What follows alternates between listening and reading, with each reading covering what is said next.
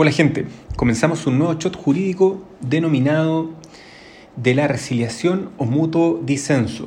Recuerden que como sustento teórico utilizamos el libro del profesor Ramos Pasos de las obligaciones. Los modos de extinguir las obligaciones se encuentran regulados en el artículo 1567. Y veremos hoy el primero de ellos, que es de la resiliación o mutuo disenso. Este se encuentra en el inciso primero que dice, toda obligación puede extinguirse por una convención en que las partes interesadas, siendo capaces de disponer libremente de lo suyo, consienten en darla por nula. Entonces, la resiliación sería un acuerdo de voluntades en que las partes dotadas de capacidad de disposición dejan sin efecto un acto anterior, extinguiendo las obligaciones pendientes provenientes de ese acto.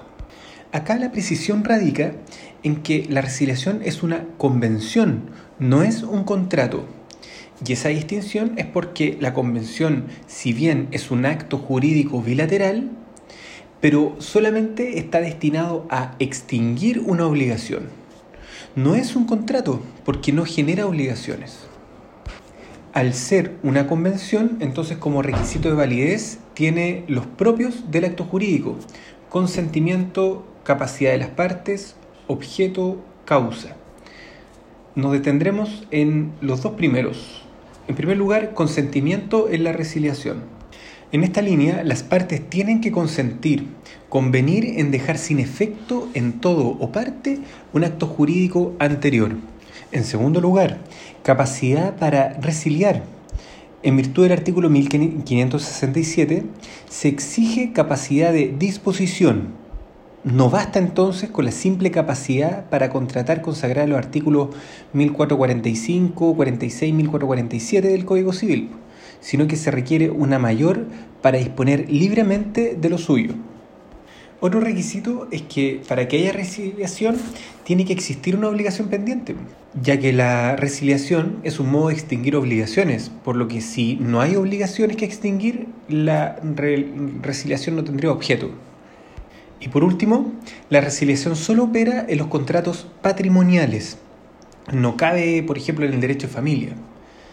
Ahora, en cuanto a los efectos de la resiliación, el profesor Ramos Paso desarrolla un punto que aparece en el artículo 1567. En la parte final dice que las partes consienten en darla por nula mediante la resiliación. Y dice que este concepto de nulidad no es correcta en su uso. En primer lugar, porque la nulidad obedece a un problema existente en la formación del consentimiento. Existe un vicio originario, fuerza, dolo, incapacidad. Y acá no estamos frente a ese, a ese problema. En segundo lugar, la nulidad tiene que ser declarada judicialmente. Es la justicia la que debe declararla. En cambio acá son las partes que están consintiendo en dar por terminada esta obligación. Entonces, más que declarar la nulidad o darla por nula, en realidad acuerdan dejar sin efecto el acto. En cuanto a los efectos de la resiliación entre las partes, em, la resiliación produce los efectos que las partes quieran atribuirle. Y ahí eh, se ve en plenitud el principio de autonomía de la voluntad, porque incluso las partes si quisiesen establecer un efecto retroactivo, no hay ningún inconveniente que la establezcan. Ahora, respecto a los efectos de la resiliación sobre terceros, hay que hacer una distinción entre los que derivan sus derechos a la cosa objeto del contrato antes de la resiliación y los que han adquirido algún derecho sobre la cosa después de la resiliación. Respecto a los primeros, la resiliación no los va a afectar. Es, por tanto, inoponible. Y en cuanto a los segundos, estos deben respetar la resiliación.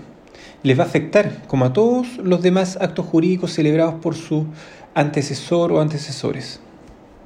Bien, con esto damos por terminada esta parte. Les mando un abrazo y nos vemos en un próximo show. Chao.